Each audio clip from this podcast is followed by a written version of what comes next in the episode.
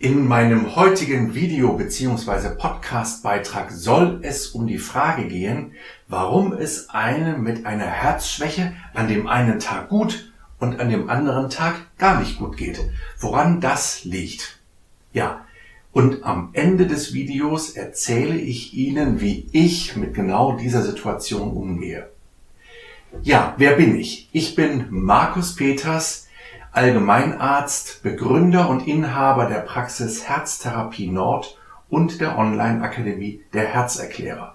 Außerdem habe ich zwei Bücher für Sie geschrieben, und zwar einmal das Buch Gesundmacher Herz und das andere Buch Herzgut, alles gut.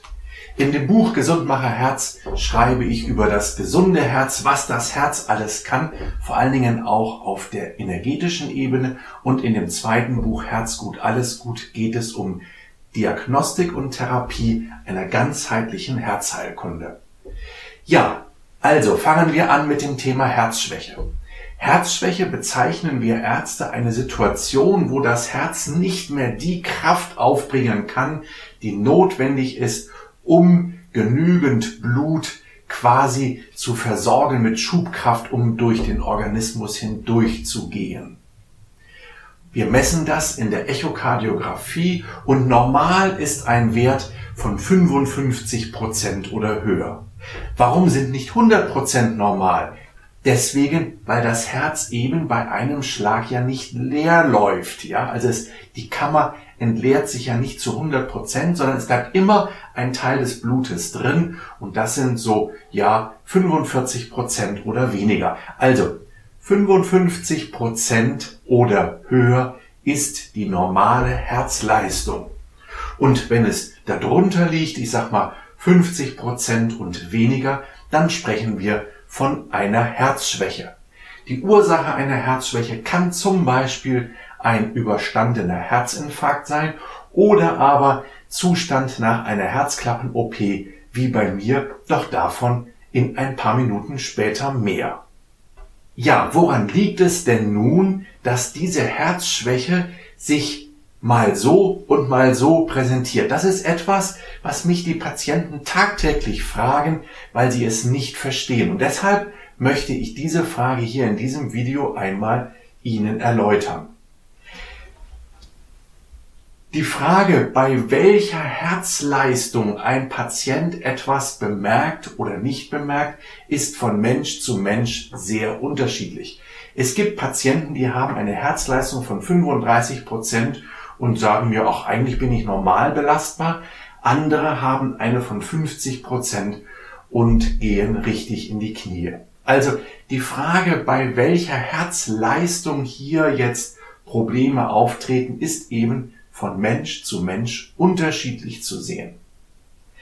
Aber bei jedem Menschen ist es gleich, dass es eine bestimmte Herzleistung gibt, bei der fühle ich mich noch gesund und vital und leistungsfähig und bei einer anderen geht's mir gar nicht mehr gut. Und der Übergang von dem einen in den anderen Zustand, der verläuft nicht linear, sondern der verläuft wie eine Treppenstufe. Das heißt, wenn ich auf der Treppenstufe eine Stufe höher stehe, dann geht es mir gut. Ich merke nichts von meiner Herzschwäche oder sagen wir wenig. Bin ich aber eine Stufe weniger, ja, und es ist eben eine Stufe und nicht, es ist keine schiefe Ebene. Also wenn ich eine Stufe tiefer stehe, dann merke ich das und ich merke, meine Leistungsfähigkeit ist nicht gut. Ich merke das am Treppensteigen, ich selber auch. Wir merken das als betroffene Patienten beim Anstieg eines Hügels oder eines Berges, bei der Gartenarbeit, bei Sport etc. Ja, also ich denke, jetzt haben Sie soweit verstanden, woran das liegt, dass es einem mal so und mal so geht. Weil wenn man genau an dieser Kippe steht, ja, die eben wie gesagt für jeden Menschen unterschiedlich ist, dann ist es so, dass es einem mal den einen Tag gut und dem anderen Tag schlechter geht. Mir selber geht es so, dass ich Tage habe, wo ich beispielsweise um den Bordesvollmer See, das sind sechs Kilometer, da komme ich in einer Stunde zügig rum, gar kein Thema.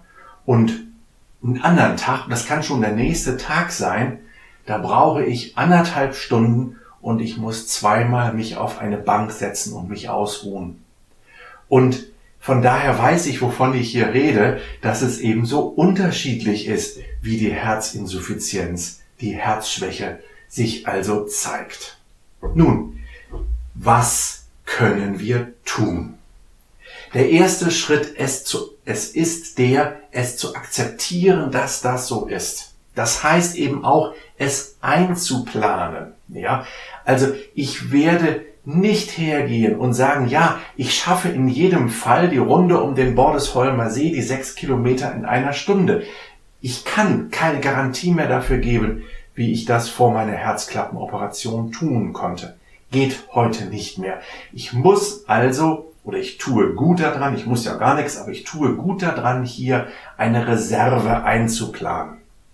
Aber es gibt weitere Faktoren, die meine Herzleistung verbessern oder verschlechtern. Und davon habe ich einige selber sehr wohl im Griff.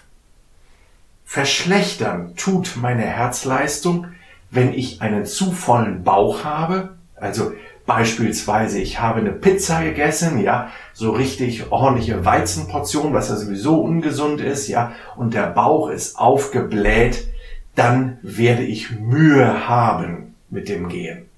Auf der anderen Seite, wenn ich vorher eine proteinreiche, aber eher kleine Mahlzeit zu mir genommen habe, dann werde ich flott um den See herumkommen. Ja, also die Frage ist die, was habe ich vorher gegessen und wie viel habe ich gegessen? Mit vollem Bauch ist schlecht, aber genauso auch mit leerem Bauch kann es auch schwierig werden. Deshalb habe ich mir auch angewöhnt, dass ich immer in einer Tasche ein paar Mandeln dabei habe, weil ich auch anders als vor meiner Herzklappenoperation Zustände von Unterzuckerung nicht mehr so gut kompensieren kann wie früher. Das merke ich sehr deutlich. Also wenn mir schlecht wird und so weiter, dann merke ich auch sofort, dass meine Herzleistung auch schlechter wird. Also von daher sorge ich dafür, dass ich immer ein kleines bisschen was in der Tasche habe. Das nächste gilt aber auch fürs Trinken, ja. Zu viel getrunken, Riesenmenge vorher getrunken, ist jetzt nicht so dramatisch wie zu viel gegessen, aber ist auch nicht so hilfreich. Noch schlimmer ist es aber, wenn ich durstig nach draußen gehe und Leistung bringen will, das ist ganz schlecht. Also das sollten Sie unbedingt vermeiden. Ein weiterer Punkt, der sich bei mir sehr bemerkbar macht und von dem mir auch meine Patienten erzählen, dass auch sie es merken, wie es ihnen, wie es um sie bestellt ist bezüglich ihrer Herzschwäche. Das ist die Frage, wie ausgeschlafen ich bin. Wenn ich übermüdet bin, so geht es mir ganz anders als vor zehn Jahren. Vor zehn Jahren, wenn ich übermüdet war, ich konnte mich einfach zusammenreißen und trotzdem durchziehen. Das fällt mir heute wesentlich schwerer. Wenn ich müde bin, merke ich, dass es meinem Herzen auch nicht mehr gut geht. Das hängt mit den Mitochondrien zusammen und so weiter. Nicht unser Thema heute. Das werden wir bestimmt ein anderes Mal nochmal besprechen. Aber ich möchte darauf hinweisen, also Müdigkeit ist auch nicht gut. Gut ausgeschlafen sein hilft besser mit der Herzenergie über den Tag zu kommen. Also, zusammengefasst, achten Sie auf eine vernünftige Ernährung, Schauen Sie für sich, was für Sie gut ist, was hilfreich ist. Haben Sie mal das Augenmerk darauf, dass es Ernährungsformen gibt, die Sie unterstützen, welche, die Sie schwächen. Achten Sie auf genügend Trinken. Achten Sie auf genügend Schlaf.